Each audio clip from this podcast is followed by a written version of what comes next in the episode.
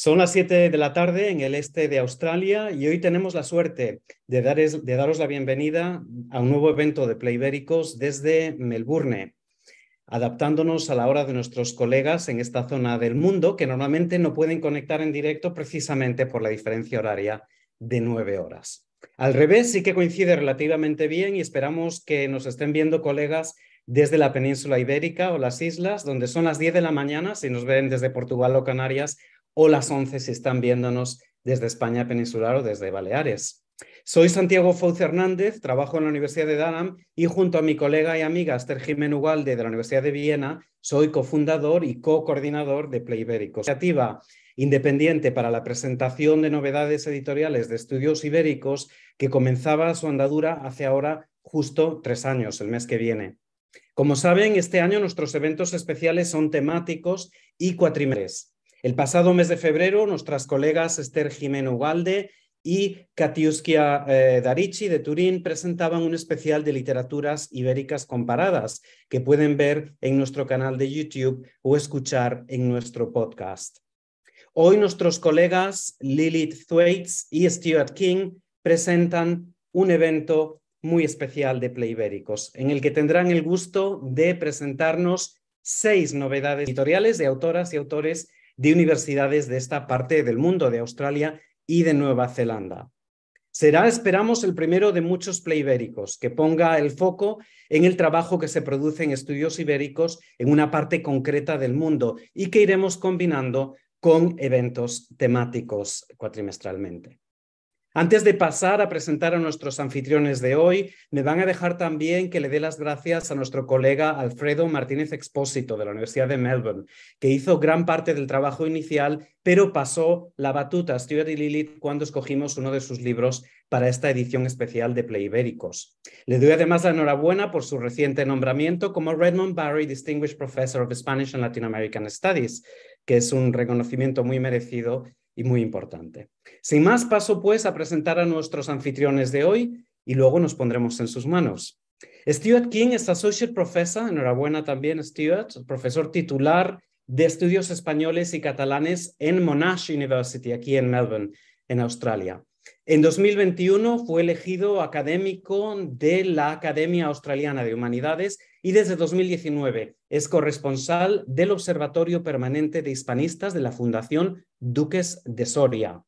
Es especialista en literatura catalana y española y su principal contribución en este campo es el monográfico Escribir la catalanidad, editado en Támesis en 2000 Cinco, y sus investigaciones sobre el género negro, en particular eh, cómo las narrativas criminales participan en la interrogación de identidades nacionales y culturales durante la transición democrática en España, incluyendo Euskadi, Cataluña y Galicia. Entre sus publicaciones recientes se encuentran los libros Murder in the Multinational State, Crime Fiction from Spain, publicado en Routledge en 2019, The Routledge Companion to Crime Fiction de 2020 y The Cambridge Companion to World Crime Fiction de Cambridge University Press de este año pasado, 2022. En la actualidad, Stewart está preparando para su publicación un estudio monográfico sobre la novela criminal mundial. Bienvenido, Stuart, y muchas gracias por aceptar ser eh, anfitrión de este evento especial de hoy. Gracias, Santi. Presento también a Lilith Zekulin Thwaites, que es traductora literaria y profesora adjunta en la Universidad de La Trobe, también en Melbourne. Lily doctoró en la Universidad de Toronto con una tesis sobre Los Mercaderes de Ana María Matute. Galardonada traductora literaria, español a inglés, es también entrevistadora, moderadora, comentarista, conferenciante e investigadora académica de literaturas y culturas españolas contemporáneas. Además, una gran anfitriona, como he tenido la gran suerte de presenciar en un evento del Instituto Cervantes la semana pasada. Entre sus producciones se destacan The Prince of the Skies de 2021, eh, de una obra de Antonio Iturbe, también Australian Connection, una antología textos de autores que han visitado Australia, publicada en 2019, The Librarian of uh, Auschwitz de 2017, también de Antonio Iturbe, que fue un Publishers Weekly uh, Book of the Year en 2017, y uh, medalla de oro Sidney Taylor de 2018. También ha traducido dos novelas de Rosa Montero, Weight of the Heart y Tears in Rain, ah, de 2012. Da charlas sobre temas españoles y de traducción, presenta sesiones en festivales de escritores y organiza visitas y participa en eventos con escritores de habla hispana. En 2016 recibió la Orden del Mérito Civil de España por su promoción de las literaturas y culturas españolas en Australia, por lo que le damos también la enhorabuena, aunque ya, ya ha pasado un tiempo, pero un gran trabajo. Muchísimas gracias, eh, Lilith y Stuart. Y sin más, os dejo en sus manos. Ah, gracias, Santi. Uh, me es un placer presentar a Jane Hanley. Jane Hanley es uh, licenciada en Comunicación y Estudios Hispánicos por la Universidad Te Tecnológica de Sydney y doctora en Estudios Internacionales por la Universidad Macquarie, también de Sydney. Es profesora del Departamento de Medios de Comunicación, Artes Creativas, Lengua y Literatura en la Facultad de Artes de la Universidad de uh, Macquarie y coordina uh, uh, el área de lenguas. Sus temas de investigación principales son las culturas viajeras, el turismo y la migración en la cultura popular pasada y presente entre España y México. Y te paso la palabra. Muchas gracias, y muchas gracias, Playbéricos, por invitarme a presentar algunas ideas uh, de mi libro, La reinvención de México en la literatura de viajes española contemporánea. En este libro analizo la imagen de México en la literatura de viajes precisamente de autores españoles ofrece una contribución al campo de los estudios sobre la escritura de viajes uh, y en la narrativa española, un área hasta ahora poco estudiada, al menos en inglés. La representación literaria del viaje y del encuentro es una entrada a los debates actuales sobre las implicaciones de las diferentes movilidades internacionales los peligros de ciertos mitos culturales y el intercambio global de ideas. La larga historia del movimiento transatlántico en el mundo hispanohablante ha tenido un impacto significativo en los conceptos actuales de México y en las implicaciones de la representación de México y América Latina en general en España, en Europa y en todo el mundo. Además de analizar textos que han recibido poca o ninguna atención crítica, el libro examina las conexiones entre los viajes contemporáneos, incluyendo la dinámica local de los encuentros y la circulación global de la información, y la influencia de la historia compartida de España y México en la construcción de las actuales ideas del lugar. Para enmarcar ese análisis, el libro describe a grandes rasgos algunos momentos clave de la historia de las relaciones culturales hispano-mexicanas y su influencia sobre el sentido que pueden tener los escritores de las similitudes y diferencias entre México y España. Este esposo histórico forma el trasfondo de la interpretación del papel de los viajeros de ahora en sus encuentros con los pueblos y lugares mexicanos y sobre todo su reflexión sobre su propio papel como comunicadores de significados culturales y participantes en la economía turística. Incorpora una discusión de ciertos géneros uh, y estilos de la, escritura, de la escritura de no ficción, las formas de escritura de vida que requieren una fuerte presencia del autor frente a la escritura más periodística o de observación que requieren una fuerte presunción de objetividad y veracidad y la fiabilidad percibida por el público de los distintos tipos de texto. Al unir el análisis textual historicista con las condiciones materiales del turismo, mi libro sigue la línea del análisis de los viajes y la escritura de viajes dentro de su contexto social y económico más amplio. Es decir, una interrogación de la importancia tanto económica como cultural de la memoria y la imaginación sobre el lugar. Este marco se aplica a la construcción española de ideas de México a través de las largas historias de interconexión entre Europa y América. Muy bien, Jane. Gracias por, esta ah, breve presentación. tengo una pregunta eh, general. ¿Cuál es el valor de escribir sobre viajes en el siglo XXI? Sobre todo cuando la información sobre cualquier lugar parece estar al alcance de, nuestra mano, a menudo en tiempo real, y cuando, digamos, ya conocemos sobre las limitaciones de las representaciones foráneas de las culturas. Bien, sí, la representación de los lugares en, este tipo de viaje sí se enfrenta a desafíos debidos a la globalización de las comunicaciones, de la conexión constante que tenemos, a el exceso de información. Pero la narrativa de viajes, además de ser una manera de intervenir en las representaciones culturales de los lugares y de los pueblos, nos ofrece específicamente un acercamiento a la interrelación del tiempo y del espacio en la construcción del significado de la experiencia. Y para mí es una manera importante de entender esa realidad de sobreconexión, digamos.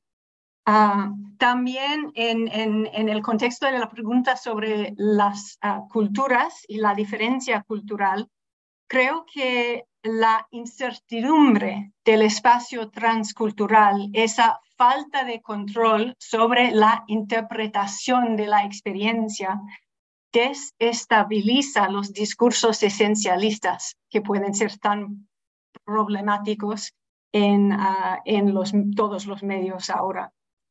Ah, y eh, y, por ejemplo, desestabiliza ah, la, la, identidad étnica como un factor primordial en la construcción del ser. La identidad cultural se convierte en algo mucho más ambiguo, frágil, paradójico. Perfecto, gracias, Jane.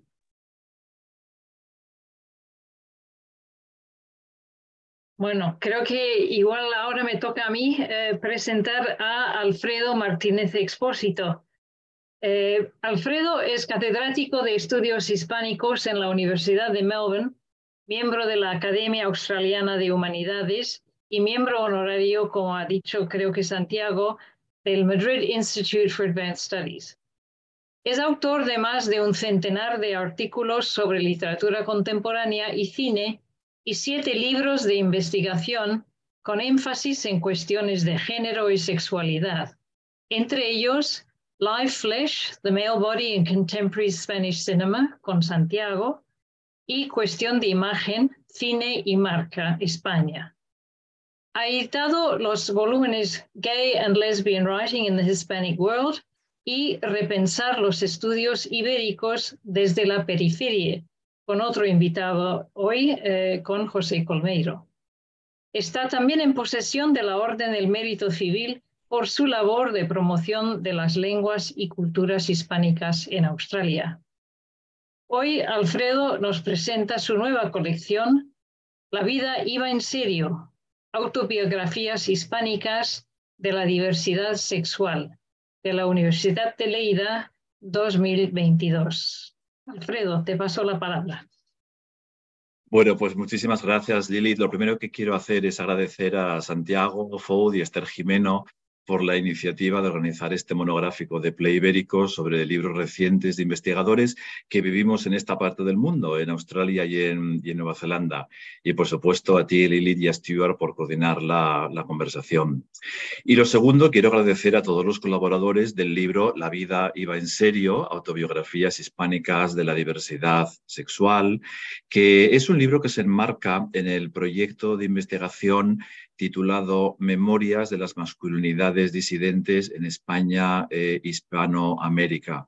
Es un proyecto de investigación financiado por el programa I D I de generación de conocimiento del Ministerio de Ciencia e Innovación en España, que dirige con gran sabiduría y experiencia nuestro compañero y amigo Rafael Mérida Jiménez, que es catedrático Serra Hunter de la Universidad de Lleida.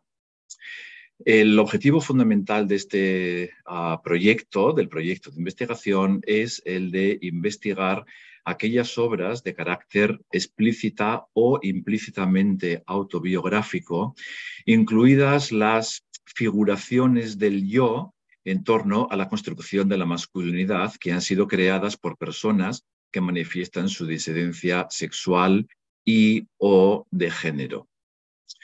El corpus del proyecto se centra especialmente, aunque no de forma exclusiva, en piezas literarias, artísticas y audiovisuales creadas en España e Hispanoamérica a lo largo del siglo XX y hasta la actualidad, hasta la más rabiosa actualidad, por creadores que en el momento de su nacimiento fueron registrados como como varones, y pongo eso de varones entre comillas, y que como tales fueron educados siguiendo unos roles tradicionalmente opuestos a los de la feminidad, también con todas las comillas que sea menester, y que con posterioridad han podido definirse o ser definidos como, por ejemplo, homosexuales, jotos, putos, maricones, gays o gays, travestís, en fin, todas estas palabras con todas las comillas del mundo, porque son palabras cuya definición va cambiando con el tiempo y no ah, acabamos de encontrar un consenso sobre cómo utilizarlas.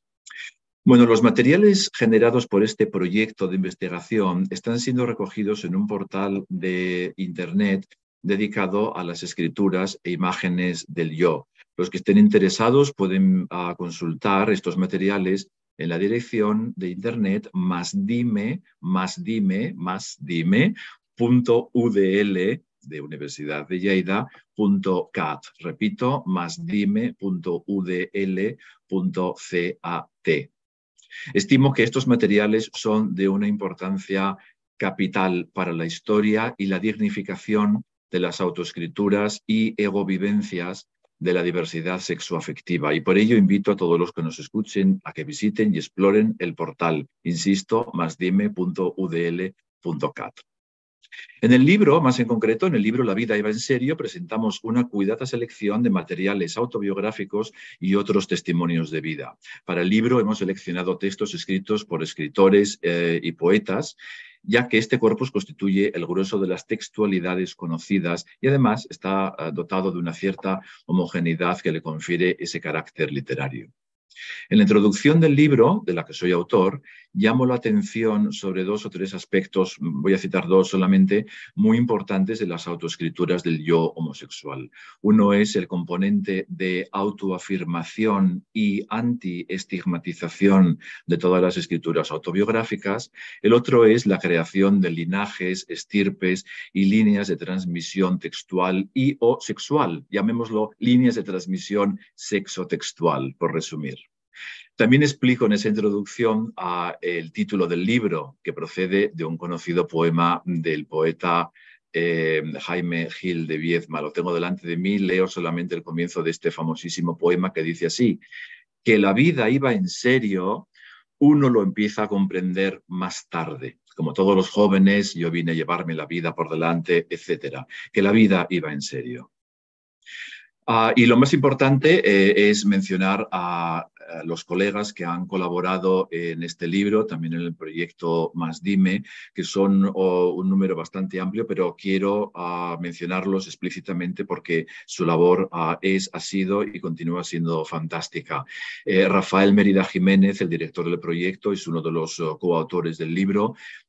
escribe las semblanzas de Álvaro Retana y de Alberto Mira, Alberto Mira, a su vez, es uno de los autores del libro, es eh, eh, reseñado y reseñable por partida doble. Él está en la Universidad de Oxford Brooks y escribe sobre Luis Cernuda, Terence Mosch y Pedro Almodóvar. Enrique Álvarez, de la Universidad Estatal de Florida, escribe sobre Emilio Prados y Rafael Chirves. César Cañedo, de la Universidad eh, Nacional Autónoma de México, escribe sobre Xavier Villaurrutia. Humberto Guerra, de la Autónoma Metropolitana de Xochimilco, también en México, escribe sobre Salvador Novo, Carlos Monsiváis y José Santana Porras Alcocer, monográfico mexicano. Jorge Luis Peralta, de la Universidad Nacional de Educación a Distancia en España, escribe, sin embargo, sobre autores argentinos, Abelardo Arias y Juan José Sebrelli. José Antonio Ramos Arteaga, nuestro querido Pepe de la Universidad de La Laguna, escribe sobre Juan Bernier y Ricardo Molina.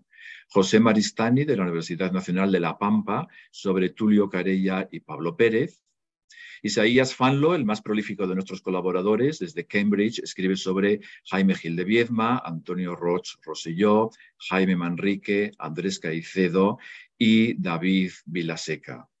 Oyer Quincoces, de la Universidad del País Vasco, sobre Juan Goitisolo, a Víctor Saúl Villegas Martínez, de la Universidad Veracruzana, sobre Osvaldo Reynoso, Reinaldo Arenas y Luis Zapata.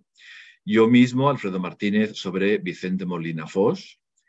Dietering Schei de la Humboldt de Berlín y Lucas Smuga de la Universidad de Wrocław en Polonia uh, escriben a la limón sobre Luis Antonio de Villena y ya Dietering Ingenschei el solo uh, sobre Pedro Lemebel y Luis G. Martín.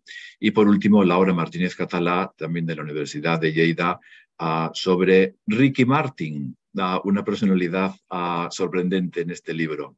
También quiero mencionar, para terminar, a algunos compañeros y colegas en el proyecto que escriben sobre otros autores no necesariamente uh, literarios o no necesariamente varones gays y que por lo tanto no han sido incluidos en el libro, pero cuyos materiales están disponibles en el, uh, en el portal de Internet que antes mencioné. Y quiero mencionar por sus nombres a Juan Martínez Gil, a Estrella Díaz a Fernández, Jesús Martínez Oliva, Raúl García Sánchez, Javier Fernández Galeano, Mauricio List Reyes, Santiago Joaquín Insausti, Manuel Méndez Tapia, Geoffroy Huard y Juan Vicente Aliaga, a los que mando desde aquí un fuerte abrazo. Y aquí termino, Lili. Muchas gracias. Bueno, eh, llama la atención un poco, y tú mismo lo mencionaste, ¿no? que eh, el libro incluye también a Pedro Almodóvar, aunque el enfoque son más bien eh, autobiografías literarias. ¿Por qué? ¿Por qué a este? Bueno, incluimos algunas personas a, eh, un, poco eh, heterodoxas o extrañas respecto al corpus de varones literatos o literarios gays que conforman la, el grueso del libro.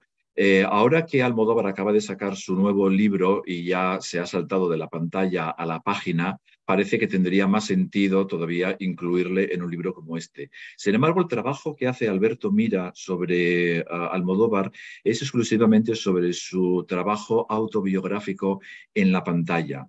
Y el propio Alberto Mira explica en su, uh, en su preciosa contribución, todas las contribuciones de este volumen son relativamente cortas, pero muy injundiosas, y la de Alberto sobre uh, Almodóvar no lo es menos, explica el, el carácter en el fondo profundamente autobiográfico biográfico y cuasi literario de lo que hace Almodóvar con sus películas, con, digamos la escritura del yo en sus películas, pero que en sus guiones aparece todavía mucho más trabajada. Eh, eh, no, no, están publicados muchos de ellos, pero podemos uh, percibir, atisbar en lo que vemos en la pantalla el trabajo cuasi literario que hay por detrás. La verdad es que lo mismo que uh, con Almodóvar que con Ricky Martin, uh, tuvimos, tuvimos nuestras conversaciones acerca de si incluirlos o no incluirlos. Al final decidimos incluirlos por la gran significación que tienen en sus respectivos países y como escritores de, la, bueno, de las egovivencias del yo homosexual.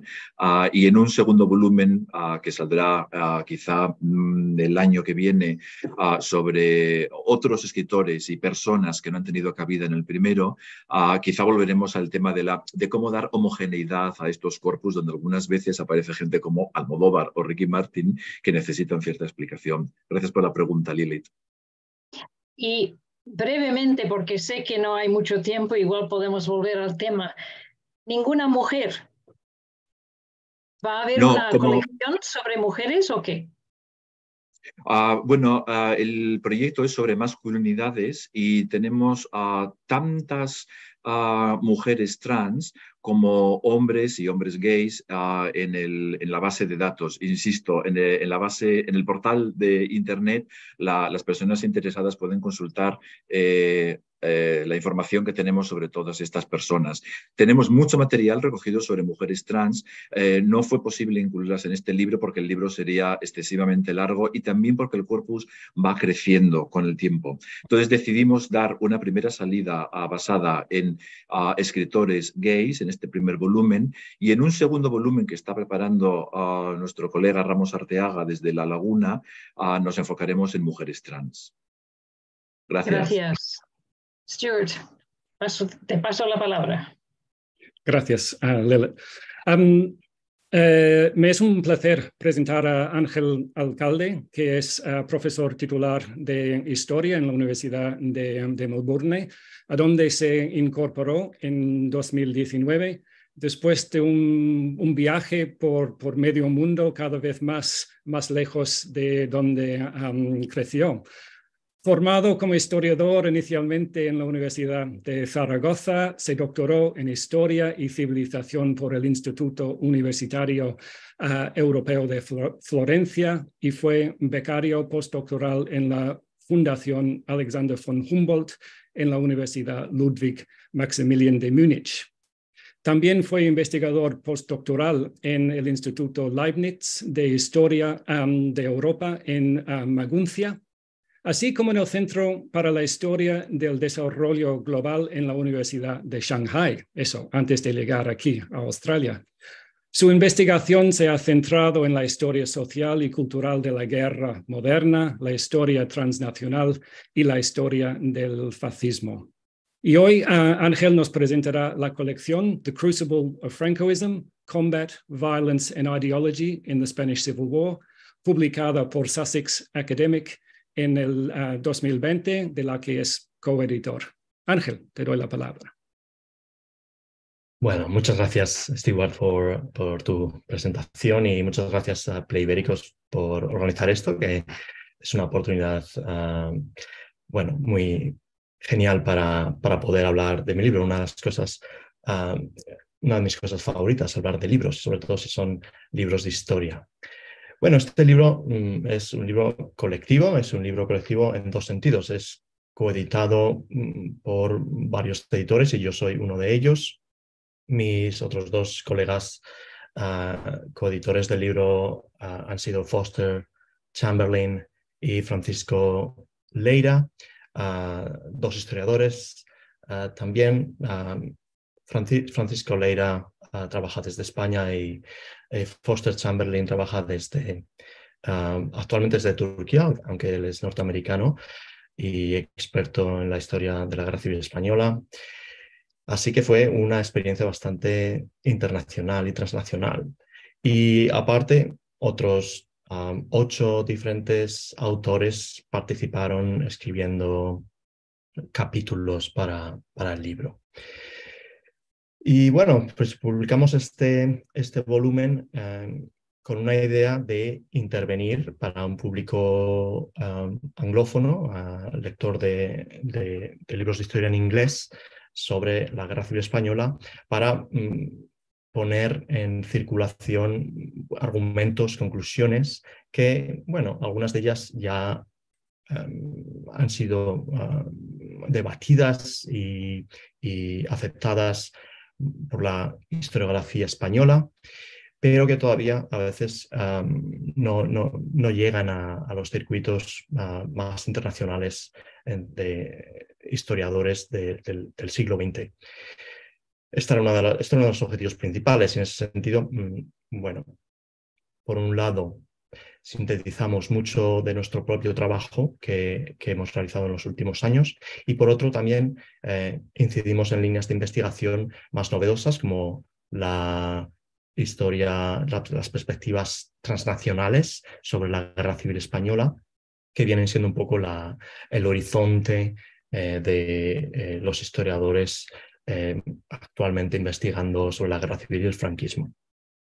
Bueno, el título The Crucible of Francoism podría traducirse como El crisol del franquismo, con el subtítulo Combate, violencia e ideología en la Guerra Civil Española. Ya da una idea bastante mm, clara del el argumento principal que queríamos mantener, y es que es la, la guerra civil la experiencia fundamental para entender los, las cuatro décadas de dictadura franquista. Es imposible separar la dictadura franquista de la experiencia de la guerra civil española desde 1936. Tradicionalmente, eh, lo que se leía también en los libros escolares era que, bueno, era la, la, época de la República eh, la que había llevado a la guerra civil y se produce una cesura eh, con la guerra civil, después de la cual llegó el franquismo.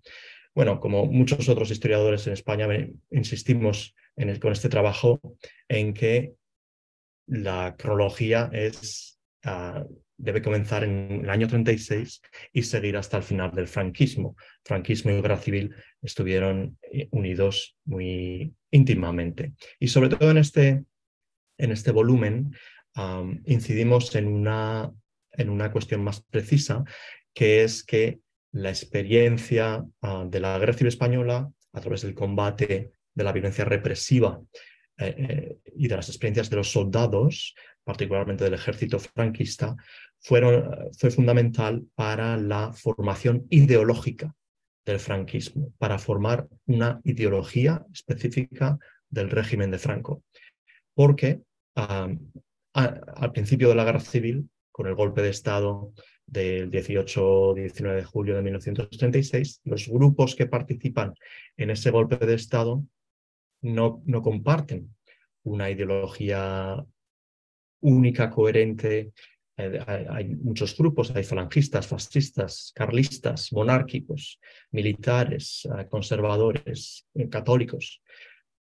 Es la experiencia de la guerra civil, la experiencia del combate, lo que forja, de ahí el título, el crisol del, del franquismo. Y bueno, lo hacemos a través de varios capítulos. Eh, diferentes autores eh, escriben sobre varios temas, sobre los legionarios, sobre los combatientes marroquíes, sobre los alférezes provisionales, es el tema sobre el que escribo yo. Y con ello hemos eh, contribuido a dar una imagen de conjunto de cómo la experiencia de la guerra civil lleva al franquismo, incluyendo incluso las experiencias de soldados extranjeros, voluntarios Ah, internacionales en, en, el bando franquista. Eso ah, gracias. asume el libro como tal. Vale, gracias. Ah, muchas gracias, Ángel.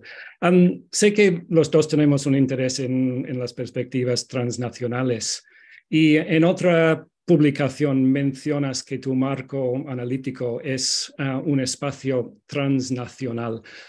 ¿Podrías elaborar sobre lo que significa o implica en términos concretos para el estudio de las historias nacionales, quizá con el ejemplo de España? Sí, bueno, la, historia transnacional, que es un poco una de las perspectivas que, mantenemos en este, este volumen, es eh, bueno, una de las, innovaciones más importantes metodológicas eh, de la historia moderna en los últimos años y poco a poco también esta innovación tecnológica ha llegado a la historiografía española y a la, bueno, y a la historia sobre España. Y, bueno, en este volumen eh, incorporamos ese aspecto a través de, bueno, el análisis de los voluntarios internacionales con el, con el bando franquista, las conexiones internacionales también de, de los militares rebeldes, etc. Esto, bueno, es un ejemplo de cómo eh, cambia cambian las perspectivas, cambian las interpretaciones sobre las historias nacionales, en este caso de la historia de la Guerra Civil Española y de España. Eh, tradicionalmente, la Guerra Civil Española, lo mismo que importantes eventos históricos en otras naciones, se explicaba a través de una clave nacional. No, hacía falta explicar prácticamente nada sobre lo que era pues, el contexto europeo de los años 20 y 30 o las conexiones, las, relaciones internacionales eh, de, España con otros países, etcétera, etcétera, o la, presencia de, de, comunidades de inmigrantes en, en, España, por ejemplo, temas típicos de la historia transnacional o las transferencias intelectuales, culturales entre países se podía explicar la historia de la guerra civil de España igual que la, historia de otros países, sin hacer referencia a todo eso. ¿no? Eh, la guerra civil era el resultado de una trayectoria ah, nacional, digamos, peculiar de la historia ah, de España.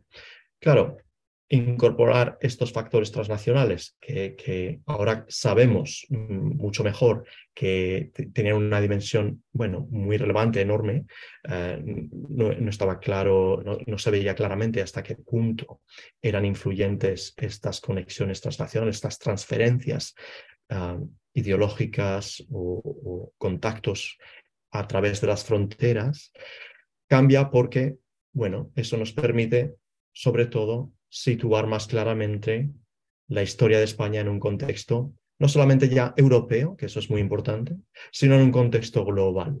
La, la Civil Española tuvo una influencia y una relevancia a nivel europeo muy importante para la historia del periodo entre guerras en general, el ascenso de los fascismos y también para la historia global. Últimamente los historiadores están investigando también cómo se, se percibió la guerra civil española en Latinoamérica, por ejemplo, o en los Estados Unidos en los años 30, lo que permite pues, expandir mucho más nuestra comprensión.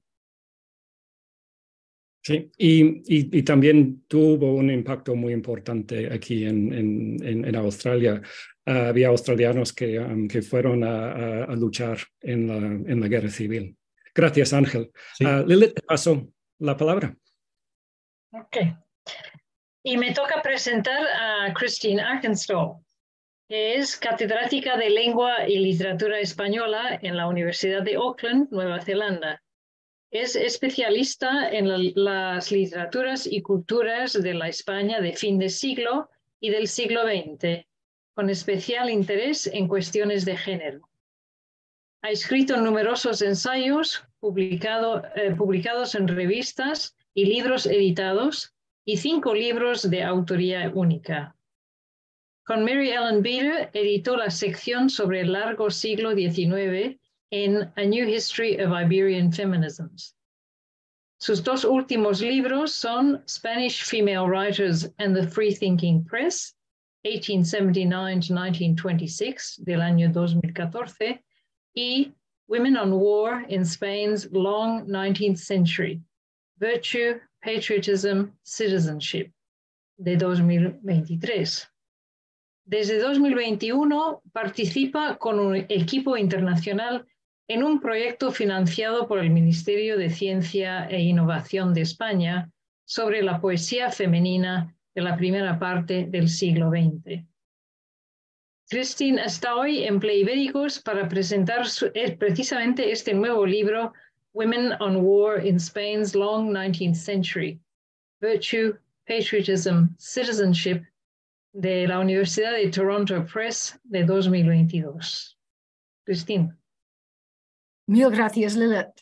Pues buenas tardes, uh, muy buenos días a todos y a todas. Es un gran placer participar hoy en este encuentro y al lado de hispanistas de tanto renombre. Les agradezco enormemente a Santiago Fauz Hernández y a Lilith Thwaites su invitación de unirme a este evento y a Lilith su generosa introducción. Las complejidades de la relación de las mujeres con la guerra han, ah, denominado, han dominado muchos debates feministas y existen estudios excelentes sobre cómo las mujeres históricamente se han autorizado a escribir sobre la guerra dentro de un canon exclusivamente masculino, que tradicionalmente depende de que, de que el hombre ha sido combatiente. No obstante, en su mayor parte, dichos estudios han versado sobre un contexto anglosajón y europeo, especialmente con respecto a las dos guerras mundiales.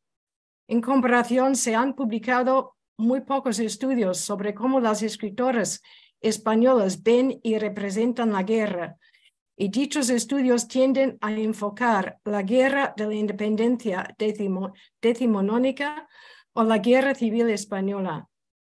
Mi libro intenta ampliar este campo de investigación abarcando distintos géneros, teatro, novela corta, el cuento corto y el ensayo, y textos de autoría femenina que ponen en tela de juicio a las historias oficiales de las varias contiendas que contribuyeron a conformar distintas visiones de la nación española durante el largo siglo XIX. Contiendas como la Guerra de la Independencia, Rosario de Acuña y Blanca de los Ríos, la Tercera Guerra Carlista, Concepción Arenal, la Guerra Hispanoamericana o el llamado desastre, Carmen de Burgos, Consuelo Álvarez Pú, Emilia Parro Azán, Blanca de los Ríos, y las guerras coloniales en el Rif y la, y la Primera Guerra Mundial, Burgos. Fundamentales para el desarrollo del armazón teórico han sido tanto estudios que enfatizan lo primordial de lo afectivo a la hora de experimentar y enfocar la guerra, como otros que examinan qué pudiera significar para las mujeres ver la guerra. Temas constantes en el libro son los intentos narrativos de confundir y deshacer las divisiones socioculturales que pretenden mantener a las mujeres alejadas de la empresa de hacer patria, y el desafío a la relación jerarquizada de una razón supuestamente masculina y el ámbito emocional asignado a la mujer. También los, textos estudiados reabren el controvertido debate sobre la ecuación de la mujer con el pacifismo, dado que varias autoras afirman el derecho de las mujeres a participar en la guerra a fin de avanzar reivindicaciones feministas, también hago pie en la importancia interdependiente de los llamados contratos social, sexual y racial para los contextos del liberalismo, patriarcado y colonialismo en la España finisecular y señalo la, relevancia para dichos contextos del símbolo de la sangre y de las figuras de la Madre y de la Virgen, aunadas en el icono decimonónico de España como Mater Dolorosa. En todo momento me esfuerzo por dilucidar los vínculos inseparables entre lo íntimo y lo nacional transnacional, lo que se ha llamado la relación de los micrositios de los espacios íntimos con lo macropolítico. Sostengo que tanto el imperialismo como la preocupación patriarcal por la castidad femenina dependen de conceptos que tienen que ver con cuerpos cerrados o abiertos, con la posesión y apropiación de otros feminizados, con contratos basados en un llamado consentimiento y con la pureza de sangre, sea de familia, nación o imperio. Las, las críticas que llevan a cabo las escritoras de, entre otros temas, la construcción militarizada de cuerpos dóciles y la llamada guerra justa, siguen resonando en nuestro mundo actual demostrando que la guerra entraña cuestiones de género, clase y raza inseparables de la discriminación en general, sus textos afirman mundos de materialidad comprometidos en vez de una abstracción militarizada y la regeneración social en lugar de la destrucción. Y aquí termino. Gracias, Lula. Me llama la atención que en este caso no solo hay una serie de artículos sobre estas escritoras o capítulos sobre ellas, sino también toda una serie, una, creo que 26 en, total, reproducciones de imágenes. ¿Podrías elaborar un poco sobre su importancia y cómo se relacionan con el análisis en tu libro? Pues sí, desde luego, y gracias por la pregunta, Lilith. Pues una de las cuestiones fundamentales que el estudio intenta analizar es cómo las mujeres ven la guerra. De hecho, muchos textos recurren a un lenguaje visual, un lenguaje que se propone acercar a los lectores y a las lectoras a la violencia a fin de incomodarles y hacer que se sientan comprometidos a tomar acción en contra. Arenal, por ejemplo, titula su obra sobre la Tercera Guerra Carlista cuadros de la guerra y señala allí su deseo de haber sido pintora para expresar del modo más impactante posible los horrores bélicos. Sus cuadros también establecen un diálogo implícito con los desastres de la guerra de Goya y con las representaciones coetáneas de Josep Luis Pellecer de la guerra carlista, las cuales aparecían en la prensa del día. Además, para ilustrar la condena de las guerras por parte de Arenal y Carmen de Burgos, leo sus obras al lado de ciertas imágenes del holandés Louis Remakes, que denunciaban las atrocidades alemanas durante la Primera Guerra Mundial. Sostengo también que muchos textos establecen un diálogo con representaciones visuales que pululaban en el imaginario sociocultural del momento. Casos en cuestión, por ejemplo, son el cuento de Carmen de Burgos, El repatriado, y la novela corta de Blanca de los Ríos, La niña de Sanabria, que referencian, sea de modo intencionado o fortuito, imágenes satíricas del desastre que iban apareciendo en los periódicos izquierdistas finiseculares. Y por último, acercar a la lectora a la guerra implica una política de presencia, de materialidad, de sentir con el otro. El distanciamiento depende de un proceso de abstracción, de descorporalización y de alejamiento emocional. Ay, gracias, Cristi. Um, sure, te toca. Gracias, Y ahora vamos a dejar atrás el siglo XIX y volver nuevamente al siglo XXI con uh, Rubén Pérez Hidalgo, que es doctorado en estudios culturales hispánicos por la Universidad de Illinois Chicago y um, profesor, en el Departamento de Español y Estudios Latinoamericanos en la Universidad de Sydney.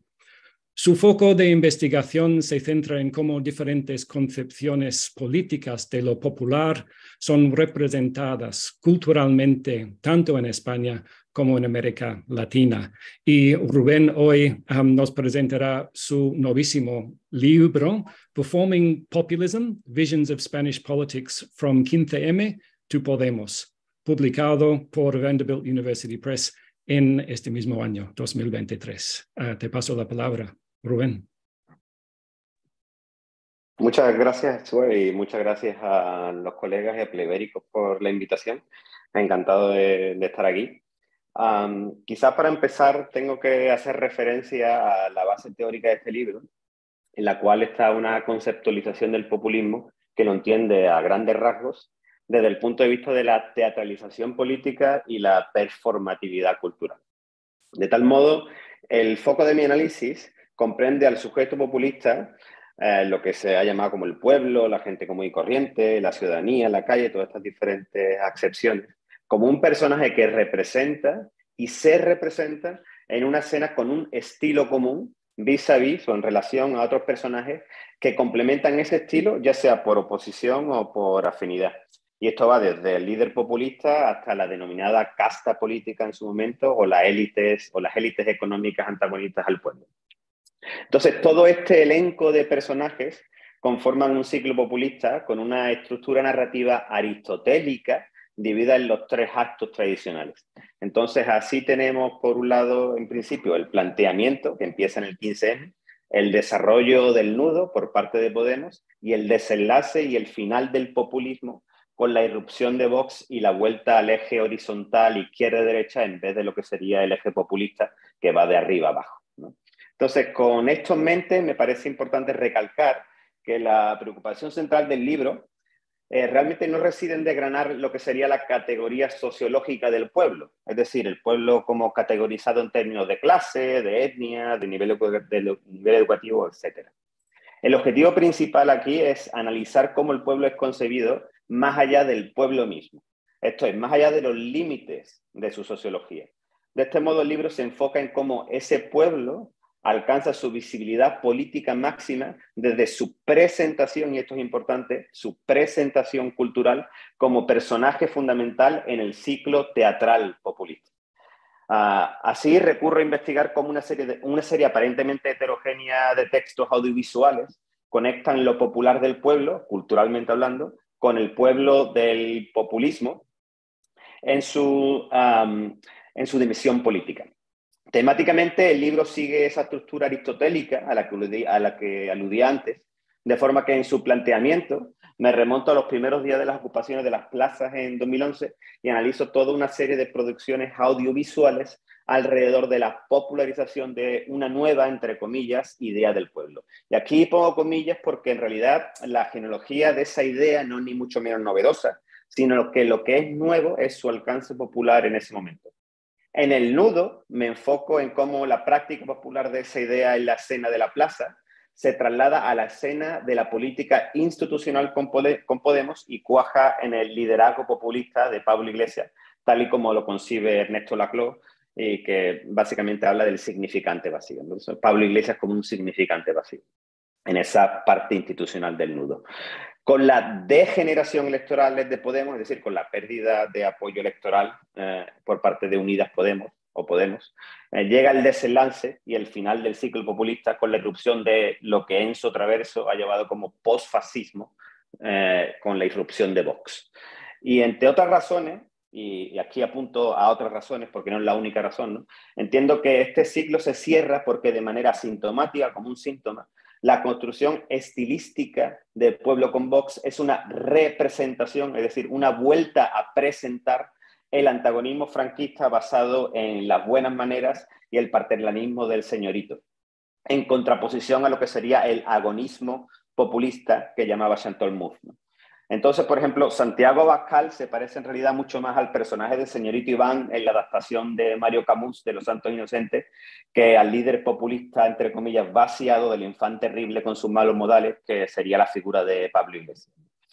Entonces, me parece que no es casualidad que el epílogo, o realmente no es casualidad, eh, que el epílogo del libro que analiza la erupción de Vox y su ascenso, electoral en noviembre de 2011, que alcanza, de, perdón, en noviembre de 2019, que alcanza el 15% de los votos y, 50, y 52 diputados en el Congreso, eh, es lo que termina el libro, ¿no? terminando con el ciclo populista. Entonces, esto cierra este ciclo estilístico del populismo que dio comienzo en el 15M y abre una nueva fase de confrontación en la escena popular que llega a su punto álgido en la pandemia y es ahí donde mi libro termina y creo que seguramente otro nuevo debería empezar. Eh, muchas gracias. Gracias por eh, la presentación, Rubén. Me parece un libro fascinante. ¿Por qué crees que es importante abordar momentos ah, políticos como el 15M ah, o conceptos como el populismo desde el análisis visual de artefactos culturales tan dispares como el cine, memes en Internet o las pancartas que llevan a los manifestantes en una manifestación? Pues eh, la verdad es porque por un lado, me parece que ha habido un acercamiento al populismo casi de forma exclusiva en términos macro, desde la ciencia política, donde eh, el eje analítico ha sido siempre generalmente de arriba a abajo y algunas veces desde la sociología de abajo arriba. y por un lado estaban los estudios culturales que, se enfocaban en, en, contingencias analíticas, ya sea, por ejemplo, el cine de la crisis, el 15M y la representación del pueblo en términos de documentales, y era de forma horizontal, y me parecía que leyendo como los dos libros por, por separado, los dos, los diferentes libros que se hacían por separado, que no había un diálogo que me parece fundamental a la hora de entender cómo esos dos ejes se conectan y, lo, y cómo lo popular Ah, está conectado con el populismo. Entonces, si entendemos que lo popular, de alguna manera, de la manera que sea, está conectado con el populismo, en el siglo XXI, además, mm, está conectado de forma visual. Y yo creo que esto lo, mm, ejemplifica lo que realmente en su momento mm, lanzó la llama del libro, que fue esta, estas dos imágenes que me gustaría compartir con, con ustedes, que voy a intentar compartir mi pantalla para que las vean. Son dos imágenes. Ah, en realidad no la puedo compartir porque no me deja el, este. Entonces, si quieres, Santi la puede compartir, que son dos, pero si no, yo las, las, describo. Que son dos imágenes de Pablo Iglesias, la primera, la famosa del 2014 en la papeleta, ¿no? esa primera que vemos ahí, del 2014 la, la papeleta, y la del 2021, eh, con, cuando Pablo Iglesias se corta la coleta ¿no? y deja atrás al coletas. Entonces, lo que me llamaba la atención de esas dos imágenes es que la primera me parece que es un es una imagen del, un, digamos, un símbolo del momento populista que vive España. Y la segunda es un símbolo de cómo el Pablo Iglesias deja de ser eh, en ningún, deja de ser un líder populista pronto nace, incluso se autorrepresenta como el líder caído, el Sansón caído de la izquierda, y no tiene nada que ver con, con el populismo, sino que, pero, pero las dos son imágenes completamente viralizadas, populares. Entonces, la pregunta que habría que hacerse es cuál es la diferencia entre estas dos, si las dos son realmente imágenes súper eh, viralizadas y populares. Y la diferencia está en el análisis estético que se puede hacer desde el populismo, como la primera es una imagen que entra, que sería una imagen, una imagen visual populista, mientras que la segunda es una imagen simplemente llenada, llena, llenada de significado viralizada y popular, pero no populista. ¿no? Entonces, el libro intenta navegar esas diferencias analíticas que, en mi opinión, tienen mucho que ver con el estilo y con la estética de cómo se presentan estos dos momentos políticos, que se eh, entiende desde lo popular y de la cultura. Bueno, muchísimas gracias. Y ahora por última vez paso la palabra a Lilith. Bueno, y a mí me toca ahora presentar a José Colmeiro, director de la Cátedra eh, Príncipe de Asturias de Estudios Hispánicos en la Universidad de Auckland, también en Nueva Zelanda. Ha publicado numerosos libros y ensayos sobre estudios culturales hispánicos, cine, música, literatura y cultura popular. Sus trabajos destacados más recientes incluyen los libros Cruces de Frontera, globalización, transnacionalidad y poshispanismo, y el pianista de eh, Manuel Vázquez Montalbán, y los números monográficos Local Galicia, Redefining Galician Culture in the Global Age, de la revista Abril, Textuality Studies on Brazil, Galicia and Portugal, de 2018, y Perspectivas Transatlánticas, Manuel Vázquez Montalbán y Latinoamérica, de la revista MVM, Cuadernos de Estudios Manuel Vázquez Montalbán de 2020, coeditado con Michael Arrona. En 2021 publicó su primer libro de creación, Cambios de piel, de Magma, y es precisamente este libro que José ahora nos presenta. José. Eh, muchas gracias, Lilith, por la presentación y gracias también a los organizadores de Playbéricos, eh, sobre todo por abrir el panorama a los trabajos que se hacen en esta parte del mundo y también abrir las coordenadas genéricas a textos de creación literaria, como es el caso. Eh, pues Cambios de piel es un viaje literario que atraviesa los cinco continentes. Se inicia en el oeste americano y desemboca en las orillas de Nueva Zelanda, en los mares del sur. Y siguiendo un poco la trayectoria ah, circular o quizás en espiral, eh, como un diseño koru de la simbología maori, que nos invita a transitar el pasado desde el presente en un continuo movimiento de vaivén. Y es una especie de collage ah, multisensorial compuesto de textos, canciones, eh, imágenes, fotografías, películas. a través de ese collage los retales de eh, la memoria van hilando historias, ciudades, paisajes, emociones eh, y sobre todo deseos y búsquedas y experiencias renovadoras. Cada capítulo oh, comporta una nueva indagación de pasado y de futuro y un nuevo cambio de piel ya sea recorriendo la magia de la noche en las calles de Portland, rastreando el tiempo perdido en Guinea Ecuatorial, buscando las últimas voces del exilio en México o en París, ah, o eh, quizás descubriendo la luz de las antípodas, donde los arcoíris casi siempre son dobles. Cada destino supone un movimiento hacia lo conocido y lo por conocer, un trayecto de regeneración y crecimiento que conlleva una nueva visión y un cambio, en una exploración constante del yo y de los otros en pos de un horizonte de libertad. Muy literario, ya veis.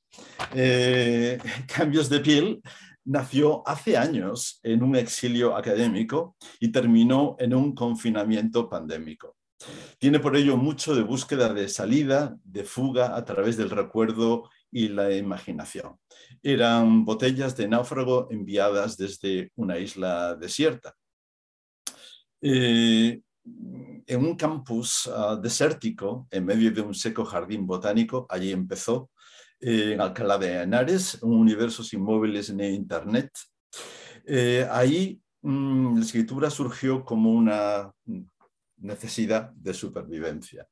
Eh, surge un recorrido de viajes, memorias, como huida y profunda indagación de las fronteras del yo y de los otros, buscando el agua ah, en el fondo del pozo interior.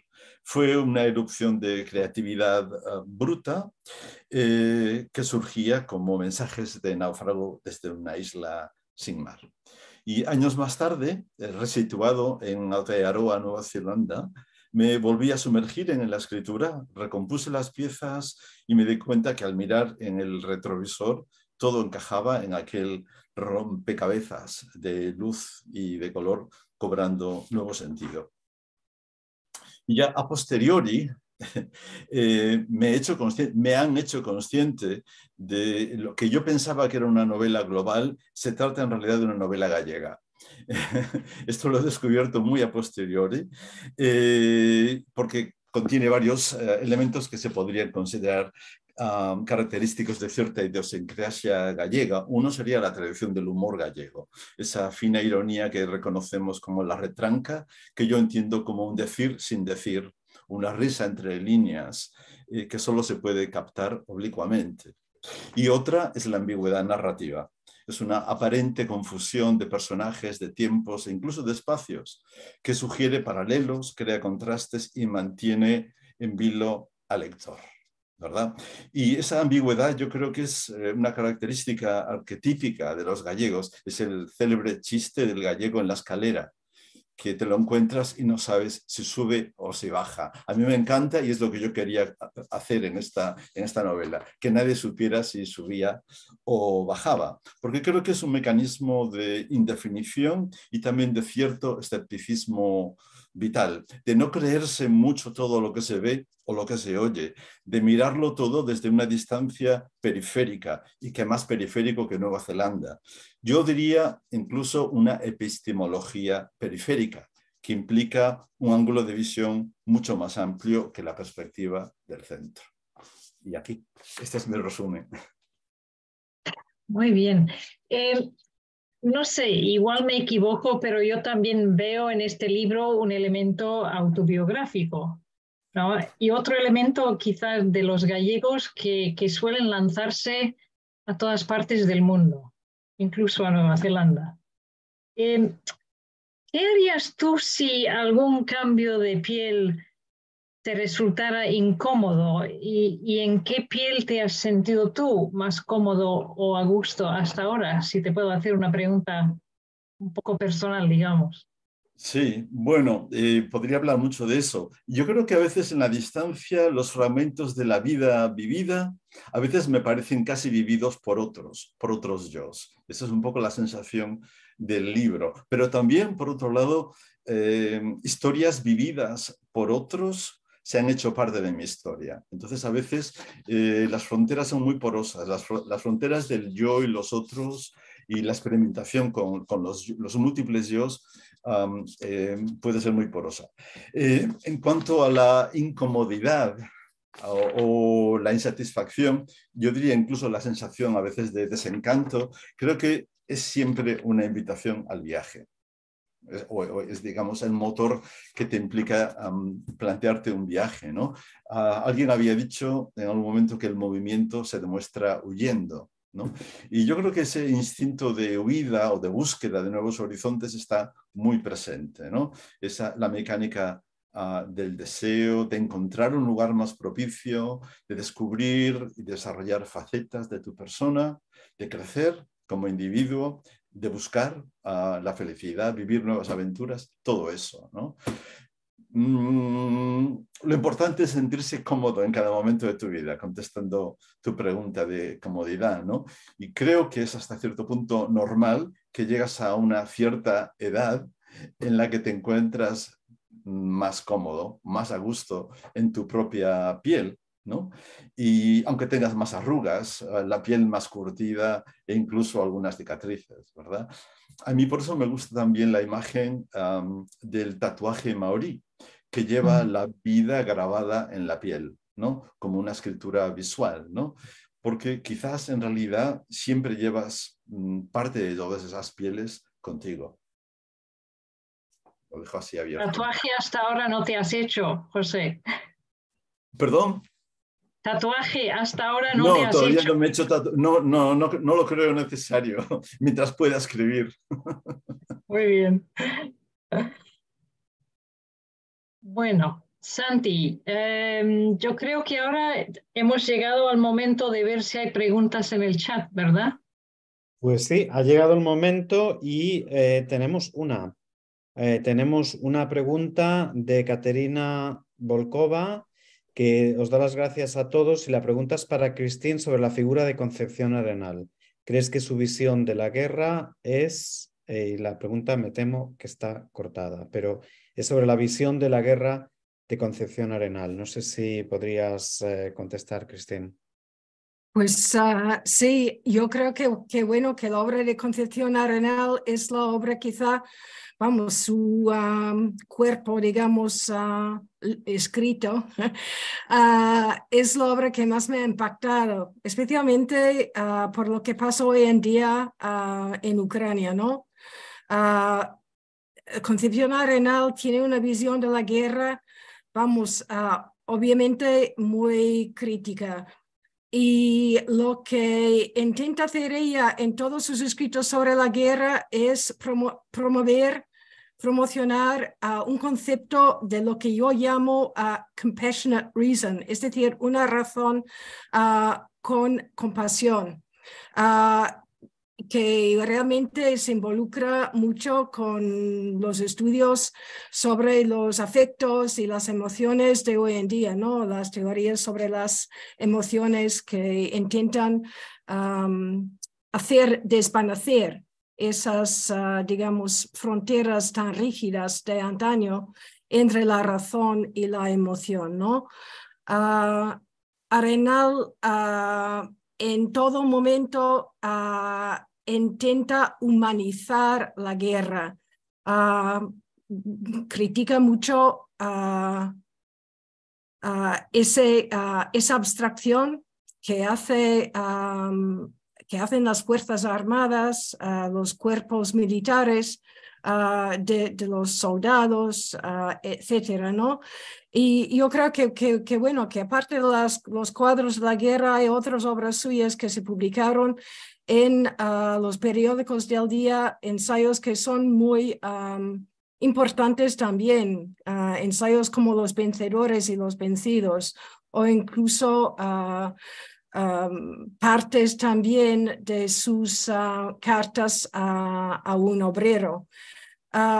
Para mí, eh, el texto más importante de Arenal sobre la guerra es uh, su ensayo importantísimo de más de 400, 400 páginas sobre um, el derecho de, de, gentes, es decir, el derecho internacional en el ámbito de, la, de, las guerras ¿no? y las críticas que lleva a cabo um, um, con relación a las leyes vigentes del día en, torno a a, las guerras, cómo llevar a cabo las guerras. Ah, gracias, eh, Caterina. Aclaro que la pregunta continúa un poquito después, si es la visión para mujeres o los hombres. No sé si muy brevemente querías añadir algo de esto, Cristina. Si es una visión de los, las mujeres, los hombres, yo creo que es una visión de los humanos, de los seres humanos. Ah, esa, esa visión ah, muy humanizada de la guerra, ¿no? eso. muy bien. Bueno, pues en el chat ahora mismo no tenemos ninguna pregunta, con lo cual tenemos el gran lujo, que es poco habitual en Playbéricos, de poder preguntarnos unos a otros y también de utilizar esas preguntas adicionales que siempre tenemos y que no siempre tenemos eh, tiempo para, para, preguntar. Tenemos unos minutos, tampoco nos sobra mucho tiempo, pero eh, sobre todo los moderadores, Stuart y Lily, no sé si tenéis alguna pregunta para alguno de los participantes eh, sí quiero aprovechar para daros las gracias porque esto ha sido muy dinámico, os habéis ajustado muy, muy bien al tiempo y eso es de agradecer, porque se trata, Playbéricos es un, evento dinámico, son muchos hablando y en este caso seis además, que es poco habitual, así que quería aprovechar para, para daros las gracias y la enhorabuena por ser tan, tan buenos dominando el tiempo, que no es fácil. Eh, no sé si Lilith o Stuart quieren hacer alguna pregunta a cualquiera de los autores o autoras, tal vez alguien que no haya hablado. Cristina ya tenido una pregunta.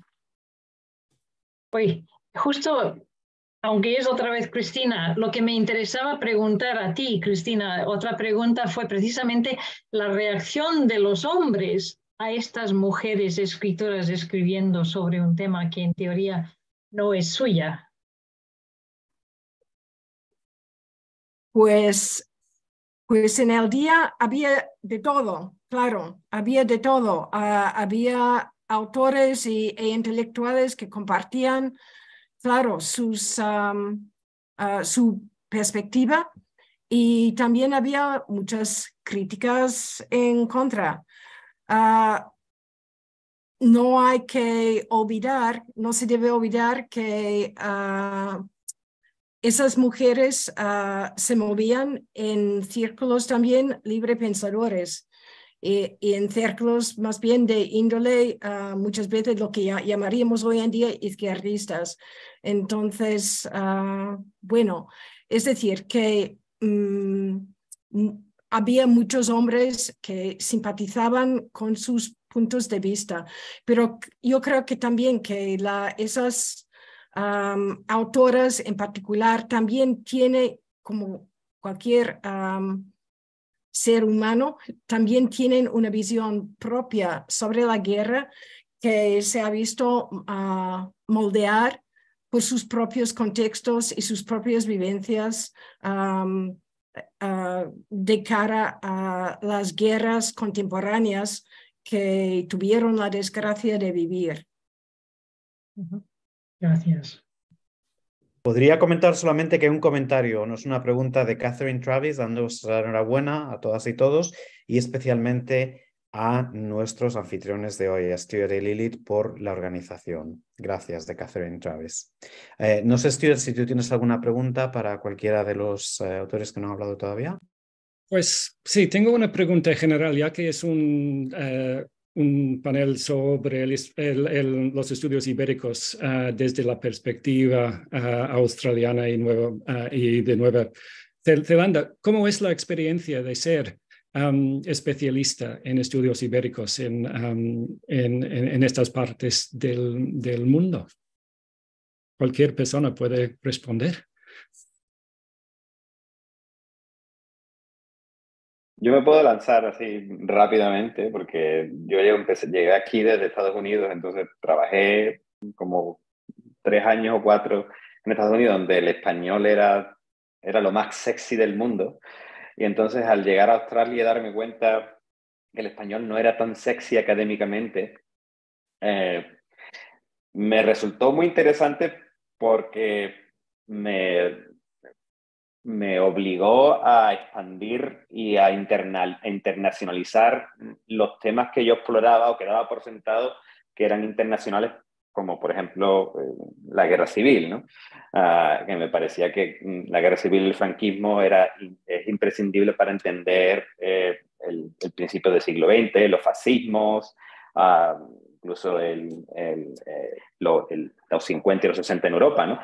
Y darme cuenta de que eso en Australia no está tan, no, en Australia y en, Nueva Zelanda no está tan, no es Vox Populi, ah, me hizo, me forzó a intentar eh, ampliar las miras y ver cómo, eh, cómo transnacionalizar eh, mi, mi, estudios. Y de ahí llegué pues al, terminé hablando de, populismo, ¿no? Me, pareció uh, donde encontré esta, estas diferentes conexiones. Y me pareció muy interesante, ¿no? Como, como quizás lo local australiano eh, nos fuerza a lo mejor a, a ser mucho más mm, transnacionales y a, tener un impacto mayor que si estuviéramos en otros, en otros ámbitos académicos donde el español, lo ibérico, está mucho más mm, tomado por sentado.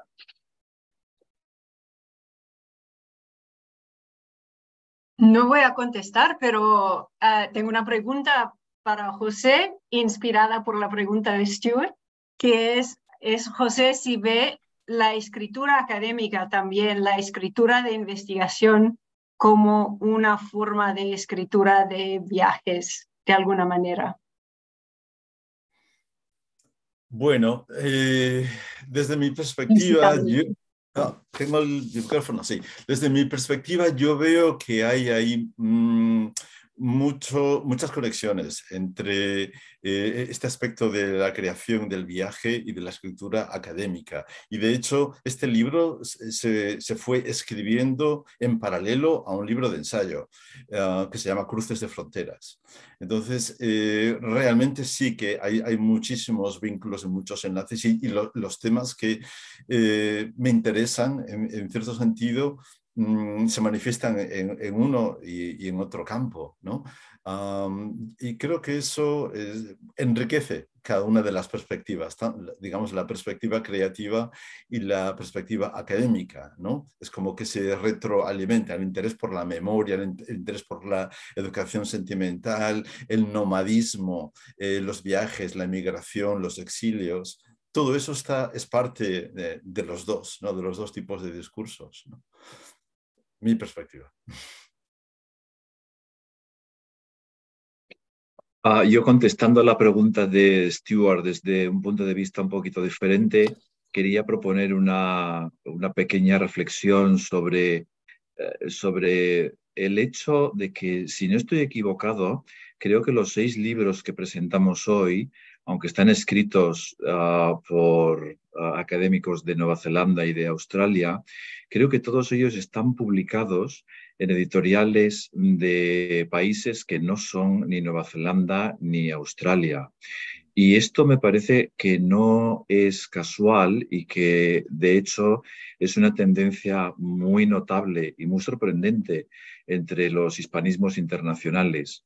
Ah, no, se, trata solamente de la situación periférica, como decía José, en la que nos encontramos en esta parte del mundo, sino también de, ah, esa epistemología periférica o, periferia epistemológica que nos obliga muchas veces a, escribir y a pensar para lectores ideales que están pues, en otros países o incluso a veces en otras tradiciones intelectuales que no son las de, las de, las de esta parte del mundo, las antípodas o, el sudeste asiático.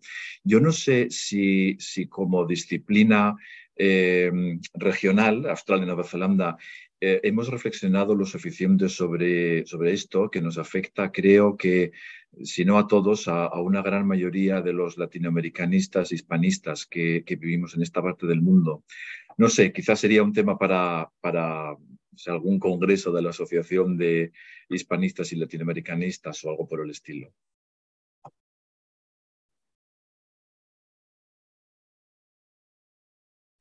Si me dejáis, voy a comentar que hay un par de comentarios más en el chat, además unos de nuestra colega cofundadora y coorganizadora de Playbéricos, Esther Jimeno Ugalde, que evidentemente está en Viena y en medio del, día de trabajo, pero sí ha visto, eh, ha estado viendo parte de, este evento. Os da la enhorabuena a, todas y a todos por este estupendo encuentro, dice, muchas gracias.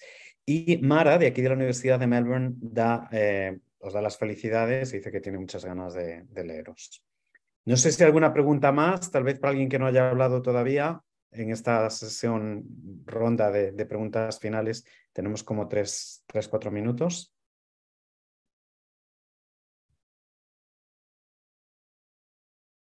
Bueno, yo solamente por responder también al comentario de Stewart, que sí, es una pregunta muy interesante.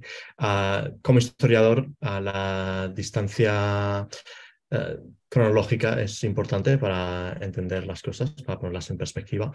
Y en mi experiencia al trabajar desde Australia, pues también la distancia geográfica ayuda a ver las cosas eh, de una manera diferente y que es muy, muy productiva y muy interesante.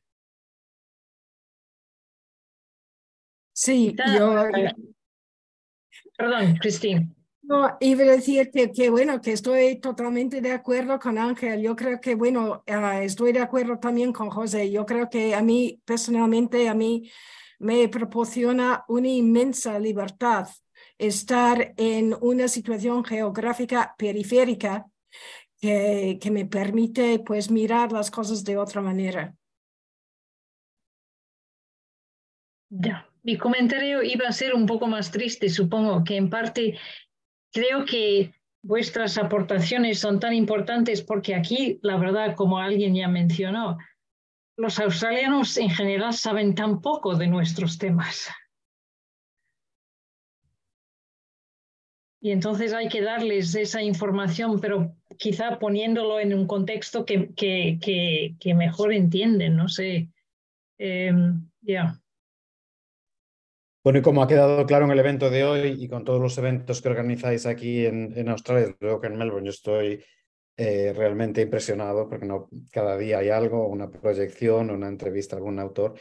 Estáis haciendo un trabajo excelente por, por el campo. O sea que os doy las gracias.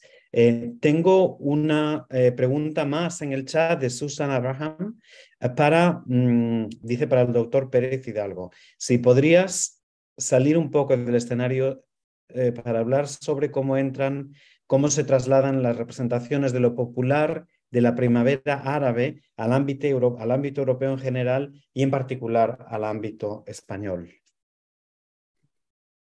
Sí, ese, es, esas conexiones las hizo Cristina Fletcher Fominaya en su uno del antes el libro que escribió anterior a este, que no recuerdo el título, donde conectaba las primaveras árabes con la Mm, con el, el 15 en español con el, el, Occupy. Y desde luego es, eh, eh, sí, yo eh, académicamente no lo he tratado y lo he tratado más como background. Eh, emocionalmente puedo, puedo recordar cómo cuando empezó la primavera en Egipto estaba pegado a la pantalla viendo por un live stream que se cortaba cada dos por tres eh, y cuando Tahrir Square eh, explotó, en, eh, explotó en júbilo después de, de que Mubarak, de, que, de que echaron a Mubarak, fue decir, la sensación de júbilo mm, global en un país en el que yo nunca he estado, con el que no tengo ningún tipo de vínculo, pero simplemente ese tipo de, mm, de emulsión política que parecía anticipar una nueva era política global, eh, después conectó directamente cuando estuve involucrado en el 15M en España y en el, 15, y en el Occupy en, Estados Unidos, donde parecía que la conexión, que era una conexión que no se rompía, Era una, y era una conexión emocional. Eh, es, eh, creo que es lo más importante de ahí, que no era, una, no era una conexión política racional por muchos análisis políticos y racionales que se hicieran. Era como parecía que mm, la sensación era que una nueva era se había abierto de posibilidades. Entonces ahí es, digamos, esa es mi, mi, visión mm, menos académica eh, de, la, de, esa conexión. Pero Cristina Fletcher ya tiene un muy buen libro sobre esas conexiones entre los tres. Bueno, aclaro que ese, ese, corazón que salió por ahí, que era mío, era porque pensé que estaba dando un like a un comentario, agradeciéndonos la organización, y acabó saliendo un corazón por aquí en la pantalla. El primer sorprendido fui yo. Pero bueno, que valga ese corazón virtual para, para daros las gracias a todas y todos por eh, por haber venido hoy, por todo el tiempo que habéis pasado preparando todo este evento y sobre todo, eh, como he dicho antes, a Alfredo, pero también a Lilith y a Stuart, porque el trabajo de organización para cada evento Playbéricos es muy considerable, como habéis comprobado. Y eh, la verdad es que habéis hecho un trabajo excelente. Y de nuevo, el evento de hoy ha sido muy dinámico, que es lo que siempre buscamos en Playbéricos. Y me queda, además de daros las gracias y desearos la mayor suerte con vuestras publicaciones, me queda eh, anunciar el próximo evento de Playbéricos. Nos gusta siempre anunciar el próximo, que será ya nuestro Playbéricos número 25, pasados ya los tres años que celebramos eh, este mes que entra. Entonces, nuestro Playbéricos 25, la entrada en el blog ya está publicada, se acaba de publicar hace unos minutos, como ven ahí. Eh, es un especial desde Oporto, el, dentro, en el contexto del eh, Congreso de la Asociación de Estudios Contemporáneos Ibéricos, ACIS, Association for Contemporary Iberian Studies. Este congreso se celebra en esta ocasión en Oporto en, a principios de septiembre, el día 6 a las seis y media hora de Oporto, em, o sea que siete y media hora central europea, estaremos en directo desde Oporto. Los participantes los tienen ahí. Em, estarán con nosotros eh, Pedro Caviño de Birmingham City University, eh, también estará online Sebastián Fava de Oberlin College, en persona Deborah Madden de Radboud Institute for Culture and History, estará online Cristina Moreiras Menor de la Universidad de Michigan, Susana Rocha Relvas de la Polytechnic Institute of Viseu estará con nosotros en persona y también um, Sean Edwards de la Universidad de Cardiff. Estaremos moderando Esther Jimeno, Ugalde y yo. En este especial ya tienen ahí el link para poder vernos online si lo desean. Tenemos ya el póster y todo preparado.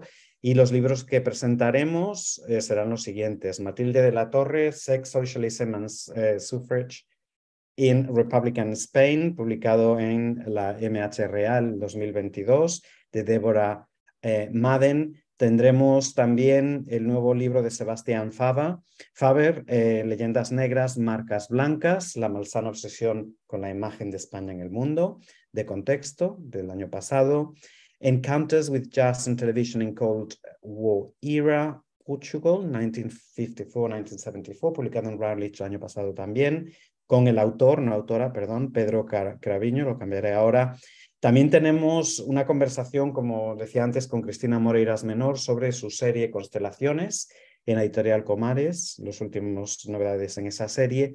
Y por último, tendremos, eh, como, como comentaba antes, a eh, dos de las editoras de este libro, Memory, Transition and Transnationalism in Iberia, eh, publicado en Cambridge Scholars este mismo año 2023. Tienen ahí el enlace si desean apuntarse ya para estar esperando, pero nos veremos en directo ese día 6 de septiembre. Aprovecho también para decirles que Playbéricos tiene un podcast. Este evento de hoy estará disponible inmediatamente en YouTube Live, pero también en versión podcast a partir del lunes, un podcast de audio si nos escuchan en Apple, pero eh, también en vídeo, sí, vídeo o audio en, em, ¿cómo se llama? En Spotify. Eh, lo último, último que quiero decir es que tenemos un canal en colaboración con New Books Network en español. Ahí publicamos entrevistas más largas, de hasta una hora de duración, con, eh, para este canal de estudios ibéricos. Y cada mes hay una entrevista, no los meses que tenemos eventos en directo, como es el caso de este mes de mayo, pero sí en junio y durante todo el verano tendremos también entrevistas en ese canal, al que les pido y les recomiendo que se suscriban.